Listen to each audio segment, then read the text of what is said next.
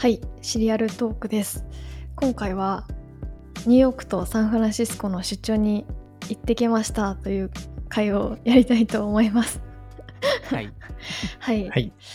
目的としてはその投資先に会いに行くっていうことを、えっと、アメリカに結構時期もあれなんですけど慎重に行ってきたっていうところでハウスだったり、慎重に行ってきた。まあマスクをしてずっとマスクしてましたね。うんはいそうですね。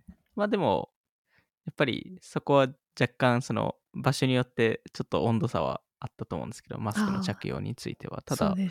あの、やっぱりその、投資先に会いに行ったりとか、まあその CNVC でしたり、あの、うんまあその今後投資先になるかもしれない先とかもあったりしてたので、いろいろ充実した出張だったなっていうふうには思いますね。松さんなんかどう、どうでした？出張は。あの、なんか、オンラインでしか会ってなかった人たち結構いたんで、う。うんん実際にそのど、全員ですよね。多分、そうで一すね。人以外は対面で多分、会ったことないっていう。ハウスのエレナ以外は初めてでしたね、確かに。はい。エレナさん以外は。なんで、まあ、その、すごい不思議な感じでしたけど、うん。あの、まあ今やっぱこういう時期だからこそ、あの、うんまあ、会えた会えたりとか、まあうん実際に向こうもすごい歓迎してくれたりする部分もあるのかなっていうのは、なんとなく感じましたね。で、まあアメリカの、その、なんか1年半ぶりぐらいですかね、行ったの。で、ですねニューヨーク、そうですよね。鉄郎と去年多分滑り込みでコロナ前に行ったんで、で、ニューヨークに行ったのは私、ちょうど2年ぶりぐらいなんですけど、うん。うんやっぱ今回ニューヨーク、まあ、見て、その、まあ、当たり前ですけど、空き店舗はすごい、やっぱ増えたなと。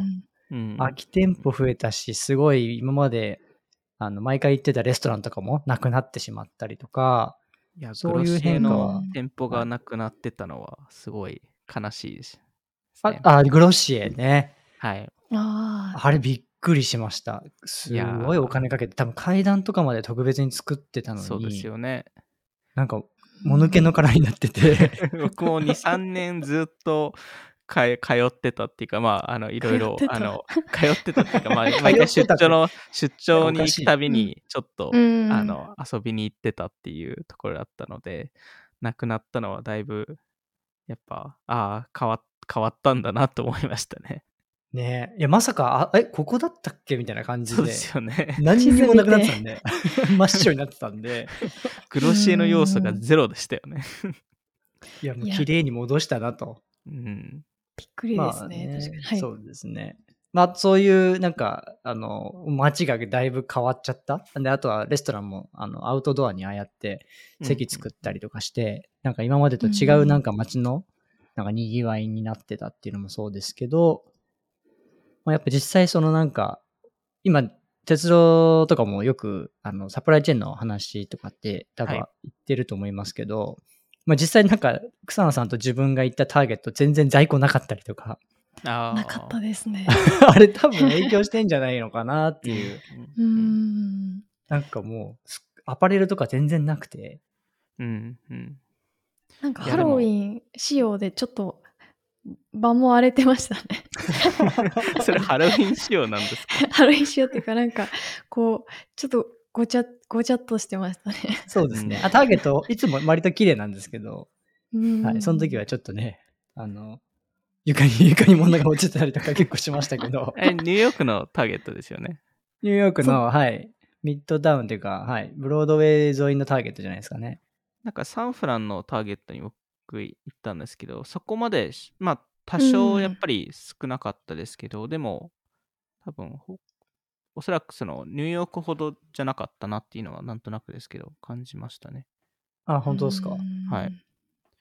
で、まあでもやっぱりそのサプライチェーン問題っていうのは、あの、その投資先とかにも聞いてもやっぱりあの影響してるっていうのを言ってましたよね。それこそあハウスのエレナさんとかも言ってましたし、その、もちろんその中国から、えー物を送るっていう会社はすごい影響されてるんですけど、そうじゃない会社でも国内でのあの物の移動とか、そこの、えーまあそのか紙とか段ボールとか、えーそういうものでさえ値段がすごい上がってるっていう話なので、なんで配送コストがすごい、えー上がってるっていうのは、えっと、言ってましたよね。うん。あとなんか私結構アメリカに行くのが久しぶりだったので結構そのターゲットとかスーパー見たら結構 D2C ブランドのラインナップがうんうんもう結構前に行った時よりすごく増えてるなっていうのを思ってなんかスターフェイスとかフラミンゴとか、なんかあのこの前ユニリバが買収してたあの絆創膏キセットみたいなウェリーっていうやつとか売ってたりとか、なんかラインナップがすごいなっていうのとあとニューヨークに行ったその沼田さんと一緒に行ったホールフーズはなんか結構新しい店舗なのかわかんないんですけど結構なんかプラントベースのあのうん牛乳とか、結構いろいろバリエーションがあってとっても楽しかったですね。ホールフーズにそういうラインナップが一気に増えた気がします。うん特にこのうんここ1年半やっぱりすごい増えたって聞きますよね。やっぱりやっ D2C ぱそうですよね。のブランド結構取り入れたっていうのは聞きますし、うん逆にうん今のサプライチェーン問題の影響でより D2C ブランドに頼る会社会社も増えるのかなと思いましたね。うん。あ確かにねあだし、まあ、iOS の問題で、そのね、こうオンラインでのリ広告、いわゆる広告マーケティング、パフォーマンスマーケティングうの効率が落ちてるっていうのもあって、多分、うん。そのオフラインで、そのリテールをでしっかり棚取っていった方が、まあ、利益率高いっていう、D2C ブランド側の背景もあったりするのかなと思ってるんですけど、それにしても増えててね、びっくりしまうしたね。ん残像が山のように積まれてましたからね。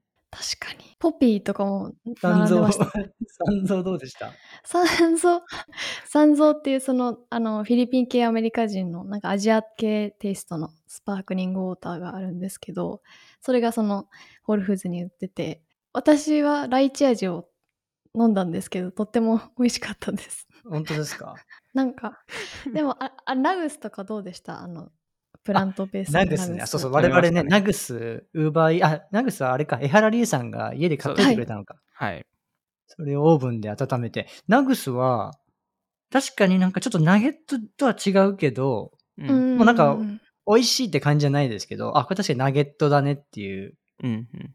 うん感じでしたねうんそうですよね。やっぱり、ちょっとやっぱり差はあるっていう感じはあるんですけど、まあ、形、見た目とか、そういうのは、うんうんまあ、全部似てたので、まあ、食べても、そうですね。なんか、まあ、めちゃくちゃ美味しいっていうのはちょっとならないんですけど、それはやっぱりチキンナゲットとどうしても比べちゃうっていうところはあるので、うんなんで、はいあの、そことはちょっと違うってなっちゃうので、まあ、あの、でもやっぱりそういう体験とかできてよかったですよね。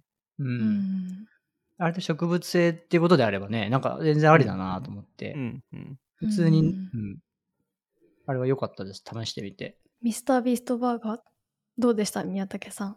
そうですね。あの、普通に、まあ、ハンバーガーとしては、良かったんじゃないですかね。なんか、まあ、なんか特別美味しいっていう感じにはならないですけど、でも別にミスタービーストとしても多分そこを目指してはないっていうところでもああるので、あの、まあ値段もそこまで高くないですし、まあまあまあな量がああったので、あの、結構良かったんじゃないかなと思いますね。普通になんか日本にあっても、普通にに。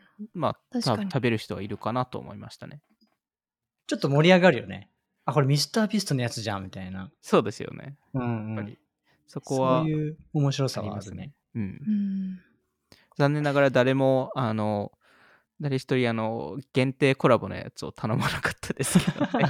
全員、あの、ススタンダードなミあのビーストバーガー頼んじゃったんですよね。うん。確かに。そのなんか、そのミスタービーストバーガーとかリ、あの、ナグスとか、その、江原理恵さんのお宅でご馳走になったんですけど、やっぱ理恵さんが言ってた、その、理恵さんがニューヨークに行かれた時に言ってた、なんか店舗がなくなる喪失感、まさにそのグロッシェがうん。店舗がなくなっちゃってたっていう、なんかあ終わってしまったんだっていう感じはなんかあるなと思ってでも対照的にそのマッドハッピーとかその期間限定のポップアップパレードとかももうすぐやると思うんですけどなんかそういう流れは確かにで、うんうん。常時店舗じゃなくてポップアップっていうのは確かにありだなっていうのはリエさんとお話しして思いましたね。うん、確かにそうですよね。うん、マットハッピーとかすごかったですよね。並んでましたねう。ん、我々結構並びましたよね。あれ、3 40分ぐらい並んだのかね。結構並びましたよね。うん。もう我々以外、女女子高生、女子大生か女子高生かわからないですけど、そうですね。お母さんと並んでたりしたからね。そうですよね。中が見えないっていうのがうんいいいですよね。逆に。なん何に並んでるんだろうっていうのはちょっとうんうん。思いますよなんかね、外お店なかかなか行く、行かなかったからこそ、なんか行く楽しみみたいなのが確かにあそこにはあったのかもしれないですね。うん今、あれですよね。えっと、確か、マットハッピーはメルローズの方でもあ、開けてましたね。ポップアップやってますよね。はいそこもデザインがすごい凝ってる感じだったので、なんかそれ以外に、あの、二人で、まあいろいろいろ、んな店舗もあったと思うんですけど、なんかうん印象的だった店舗でしたり、まあ商品でもそうですけど、なんかありますかね？なんかそのモール D2C 型の、うんうん。えっとモールじゃなくてキュレーションストアみたいなあのショーフィールズとかネイキッドとかネイバーフットグッズとかベータとかうんいろいろ見て多種多様ですね結構新興ブランドっぽい感じもあったところもあればテック推しのところもあったりとか、うんうんうんなんかこれが D2C ブランドだよっていう推し方というか なんかあとはまあ世界観をちゃんとブースごとに分けてるとか、うんうんなんかああいう感じの店舗を海外で初めて行ったのでうん面白かったですね。そうですよね。個人的にネイキッドが、そのキュレーションストアの多分いくか、いくつか行きましたけど、ネイキッドが一番良かったなっていうのはうん。感覚的ですけど、ありましたね。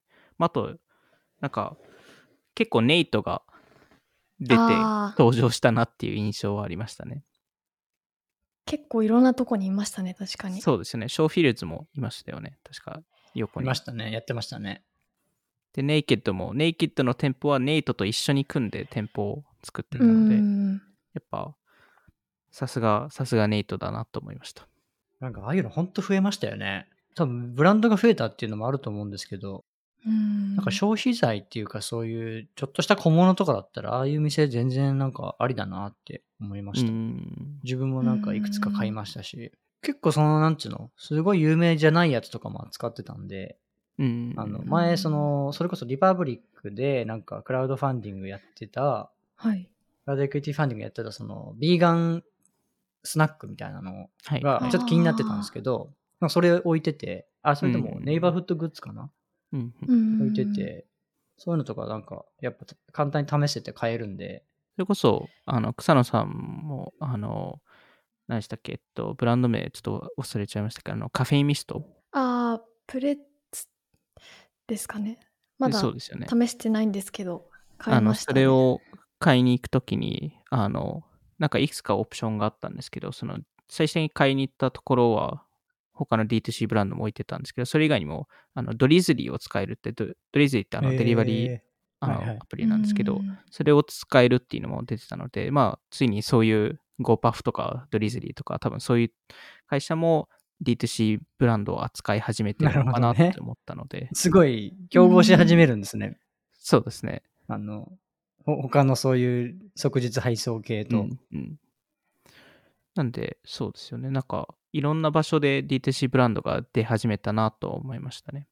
なんか印象的だったなって思ったのはなんかあのそのお会いした VC の方でそのお酒日本の酒ってどう思うって話をしたじゃないですかはい。はい、はい。でアメリカで売れるかどうかみたいな、うんうんなんかそれでなんか日本食屋さん日本食に行ったらなんかに日本食屋さんだから酒頼むけど、なんかハンバーガーとか別のものを食べた時にあんま頼まないよねみたいな 話をしてて確かになんか受け入れられるのかなっていうのはこれからうん。気になるところだなっていうのは思いました。まだ日本食屋さんで飲むものみたいな感じではあるんだなっていうのはうん。なんで、やっぱり、まあ、それこそ三蔵とかもそうですし、いろんなやっぱりドリンクとか CPG 系のプロダクトって、その、どのユースケースに当て込むかっていうのってすごい大事ですし、逆にそれにとらわれすぎるてしまうと、うんそれ以外拡大ができないので、まあ、例えばそのお酒ブランドとかがアメリカに行きたい場合は、それ以外のユースケースを作りに行かないといけないっていうところで、で、多分それをやるには、そのカルチャーに根付くっていうところじゃないですけど、その、まうんあ、あの、映画のワンシーンで飲んでる姿を見せるとか、あなんかそういう形で、なんか、もう少しその日本食食べてる以外のタイミングでもちょっと試してみようって思うきっかけ作り。まあそもちろんディストリビューションもそうですし、あの、あの、そのカルチャー的なあのタイミングっていうのもそうなんですけど、なんかそういうところを考えないといけないのかなと思いましたね。いつ飲めばいいか分かんないですもんね、普通に。そうですね。特にアメリカ人ですと、まあそのリカーショップとかに行っても、まあお酒は絶対考えないですね。あ、お土産で持ってったウイスキーはみんな喜んでたなと思って。そうですね。やっぱ確かに。日本のウイスキーはみんな好きでしたね。よかったです。逆に全員、全員飲んでくれくれたんで。あとは、 Shopify ストアというか、 Shopify のうんうんリアル店舗行きましたけど、どうでした？まあお店、がっつりお店っていうよりはなんかイベントスペースとうんもう兼ねてる感じで、ショピファイでどうやってお店立ち上げるべきかみたいな、そういうなんかコミュニティをなんか作るような、そういうなんか印象を受けましたね。ちょうどなんかうんイベントやってましたよね。我々がやってましたね。遊びに行った時に。なんでそういうその Shopify オーナー向けの、えっとうん場所っていう、まあいわゆるコワーキングでもありながら、そこでまあちょっとイベントをするみたいな感じで、ちょっとショー、うんショールーム的な感じでちょっと商品を置くっていうレベルだったと思うので、あの、まあすごい Shopify としてはかなり重要なスペースになってくるのかなと思いますし、なんか、そうですね。なんかゲームが置いてあったりとか、そういうのは面白かったですけど、まあその、うんあまりそこでショッピングするっていう感覚よりは、やっぱりその、Shopify オーナーのコミュニティスペースとして、えー活用されるのかなと思いましたね。やっぱニューヨークの方が、ちょっとその、もう、まあコロナ終わりだよねっていう感じの雰囲気が全体的にあって、確かに。うん。お店にも活気があって、うん。うんレストランとかも賑わってて、うんサンフランシスコの方が、ちょっとコンサバティブだから、なんか、あの、外出あんまりみんなしなかったりとか、マスクの着用率も高かったりとか、うんなんかそういう東西の違い、うん。うんそその2都市しか見てないんですけど、なんかそういうアメリカの中でも、そういうなんか、全然違ったなっていうのはう、ん、だいぶ個人的にはありましたよね。驚きです。日本は全国、多分みんな気をつけてるみたいな感じなんですけど、はい。うん。アメリカだニューヨーと、クは夜、夜歩い歩いても普通に人がいますけど、サンフランシスコのダウンタウンですと夜8時に歩いてたら、本当誰もいなかったですよね。いなかったですびっね。くりしましたね。うん、いなかったですしちょっと怖かったですよね、逆に、サ怖ンフランいですよシスコは。うん、朝カフェとコーヒー屋とか行っても、なんかもう誰もいなくて、自分しかいなくて、何時ぐらいですか？で朝8時半とか8時ぐらいとかに、まあ例えばブルーボトルとか行くじゃないですか。はい。はい。例えば前はもう本当もう満員ぐらいな感じだったんです。朝でもうん平日の。いや、なんか自分しかいなくて、これやってないの、なんか日、日、ま、時間間違えたかなと思ってたら、やってて、もう単純に人がいないだけで、うん。それこそ、ブルーボトルでハハウスとそこで待ち合わせしてましたけど、あの、結局、最後、うちらとハウスだけでしたよね。店舗にいたのが。ね基本みんな持ち帰りでしたよね、そして。そうですよね。うん。なんで、やっぱりサンフランシスコはもう少しそこを気をつけてるのか、まあ、あの、政府が、自治体がそういう、あの、かんつかん環境を作ってるのかわかんないですけど、ニューヨークは割とみんなオープンにもう、もう終わりだっていう感じでしたよね。うんそうですね。でも建物は、うん、マスクしてくださいって感じそうですねはちょっとありましたうんね。そうですね。確かに。確かに屋内はね、みんなちゃんとマスクしてましたよね、どっちも。うん、うん多分ルールで決まってると思うんで。そうですまあ、あとは何ですかね、最最後に、あの、まあ、全然関係ない話ですけど、ちょうど帰る当日が、はい。あの、もしかしたら帰れなかったかもしれないっていう ね。ところで、風がすごかったので、あの実際その後いろいろ映像とか見ましたけど、うんうん結構トラックが倒りそうになったりとか、えーそのぐらい風が強くて、まあ、かなりレアな、えーうん。ことだったんですけど、多分我々飛行機乗って、多分30分、40分後ぐらいに、あの、サンフランシスコ空港があの閉じたので、一時的に。なんでまあ、あの、帰れてラッキーだったなっていうのはちょっと思いましたで。すね。停電もあったって言ってまあ、したもね。そうんですね。停電もあった。らしいですよね。すごい タイミングでしたね。いや、よかったです。いろいろ免れて。うんよかったです。あのね、航空機飛ばしてくれてる方々に本当感謝しかないですね。うんそうですね。はい。ということで、そんな感じで終わらせたいと思います。ありがとうございました。はい、ありがとうございますありが。とうございます。